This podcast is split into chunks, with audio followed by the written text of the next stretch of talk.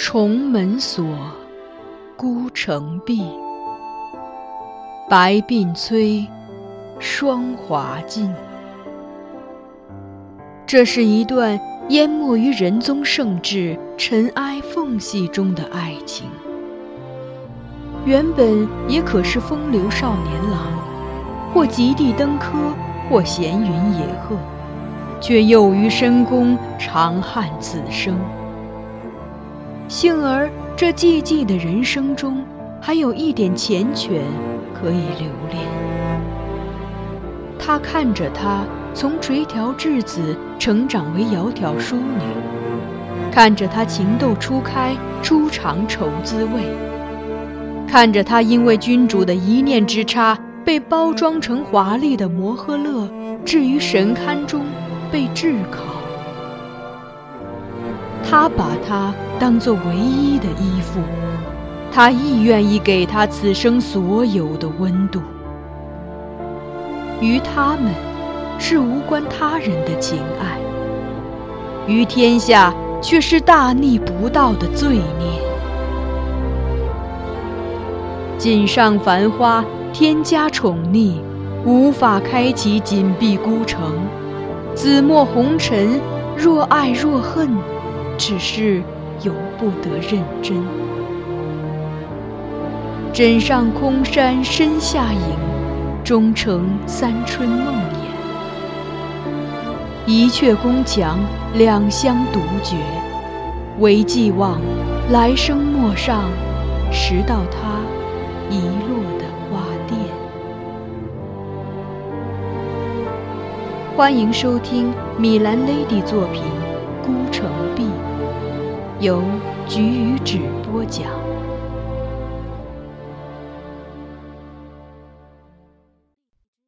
时隔，金上扶起秋荷，道：“你在我身边多年，品低至微，但一向恭谨淑慎，有德行。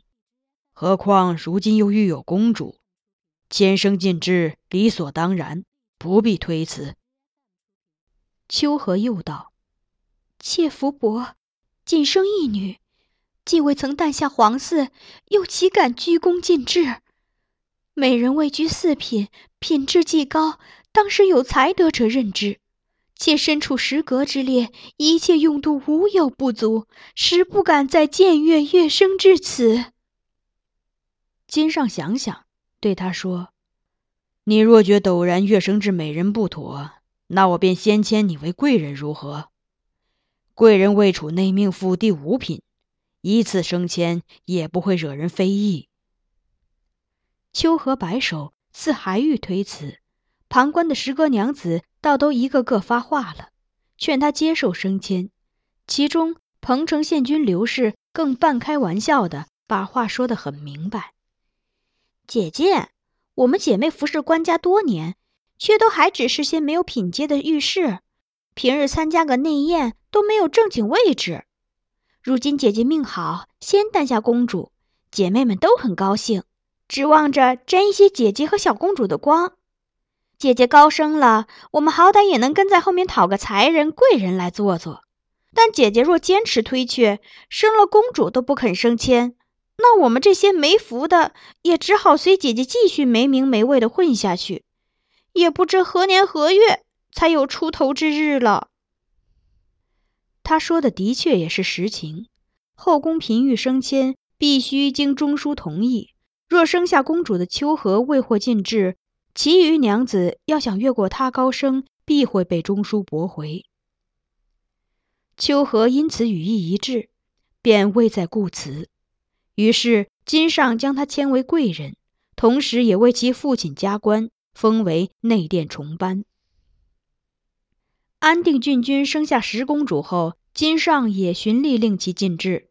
因他原来的封号比秋荷高一阶，故依序封赏，迁她为美人。在九公主的满月内宴上，其余十个娘子再提沾光升迁之事，金上摇头道：“国朝嫔御进制，若非因儿女推恩，便须有闲行。如今你们自请迁官，既无典故。”朝廷必不批准。彭城县君便笑道：“官家是皇帝圣人，出口为敕。但凡有官家一句话，皇命一出，谁敢违背不从？”金上义笑道：“你不信？好，姑且一试。”遂转顾身边的人手中：“相公们还在中书吗？”人手中躬身答道：“尚在中书议事。”金上颔首，命道：“且取笔墨来，我写下词头，你遣人交给副相公。”待内臣奉上笔墨，金上挥毫写好词头，让人送至中书门下。少顷，内侍回来，双手交还词头。副相公说：“师哥娘子中，唯董贵人、周美人诞下公主，其余娘子千拜无名，中书不敢领命降敕。”时隔娘子面面相觑，金上大笑道：“如何？这下该信了吧？”苗贤妃亦笑对朱娘子说：“你们年轻，不知道各中关节。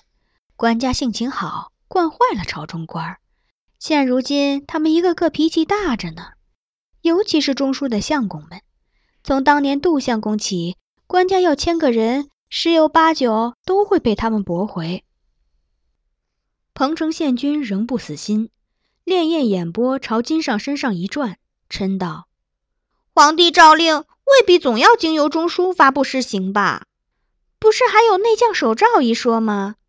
若官家御笔亲书，为我等进官，大到领月俸时，我们便拿着玉宝去领，不也可行吗？”金上笑而叹息。正欲解释什么，却被公主止住。公主一臂朝他使眼色，一臂微笑着，故意劝他：“爹爹，朝中官员升迁还有岁月酬劳一说呢。刘娘子他们侍奉你这么多年，的确也该签上一签了。你便御笔亲书为他们转官，让他们交付有司增禄，又有何妨？”金上会意，顺势答应，让人取来笔墨彩笺。先问彭城县君：“刘娘子欲转何官？”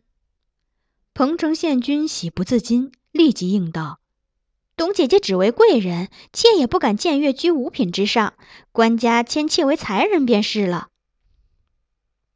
金上一笑，果真原笔写道：“以御史彭城县君刘氏为才人。”彭城县君忙笑而谢恩，欢欢喜喜地接过玉宝。看了又看，其余未获禁制的十阁娘子随即一拥而上，都围着金上要玉宝。金上也答应，一一写给了他们。只有清河郡君独处原位，并未随众讨手诏。皇后见状，含笑问清河郡君：“张娘子何不请官家降御笔？”清河郡君欠身道：“郡君禄俸，妾用之已有余。”再多也是无用，又何必再请转官增禄？转眼即到工人领月俸之时。那日，公主去探望秋荷，见天日清美，便邀她同往后院赏花。今上散朝后也过来，与二女相对闲谈。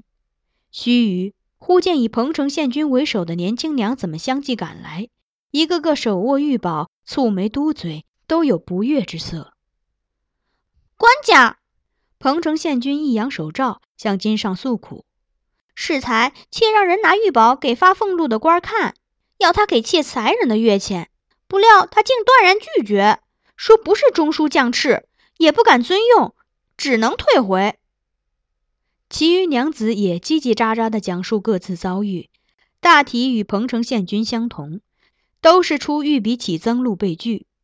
见金上并不惊讶恼火。彭城县君越发生气，半嗔半怒的一把将手诏撕为两半，且还置于地上踩了两脚，愤愤道：“原来使不得！”诸娘子纷纷效仿，也都各回所得玉笔，彩笺碎片撒了一地。金上仍不愠不怒，哈哈大笑道：“我早说无故迁官，朝廷不会答应，你们皆不信，非得如此才死心。”这事儿还没完呢，你们且等着看，不出三日，必有言官会上书论此事。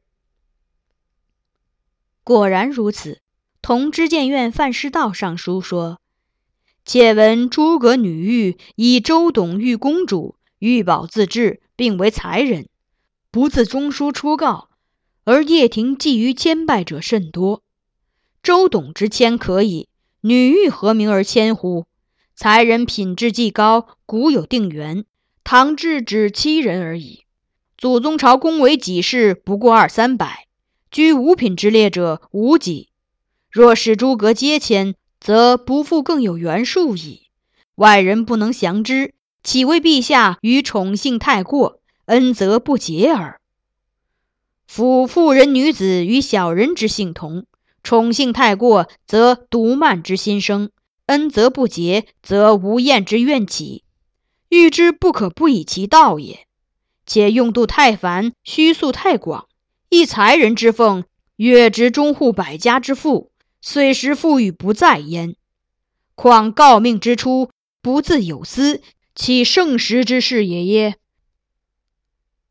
宠幸太过，则独慢之心生；恩则不竭，则无厌之怨起。这句话看来是隐有所指的，而彭城县君的表现也引起了御史台的特别关注。不久后，御史中丞韩绛查出彭城县君曾通宫外请业之人为奸，密告金上。金上遂严查十阁宫人，选出其他不仅骄字者，与彭城县君一起逐出宫，贬为女道士，或勒令他们削发为尼。而清河郡君在经皇后提议、中书赞同后，金上将他迁为才人。这起事件也让后宫中人再次见识到了台谏的威力。苗贤妃在感叹一番时阁宫人的遭遇后，暗地里告诫公主：“这台谏是官家的第二双眼睛，说句大不敬的话，有时简直像是他的爹。就出错处了，他们就抓住不放，一定要他按他们的意思去处理。他们管的又挺宽，国事和皇帝家事都要插手指点。”所以，他们也会是悬在你头上的剑。你出居在外，需事事小心，别落得他们有话说，别让那把剑坠下来。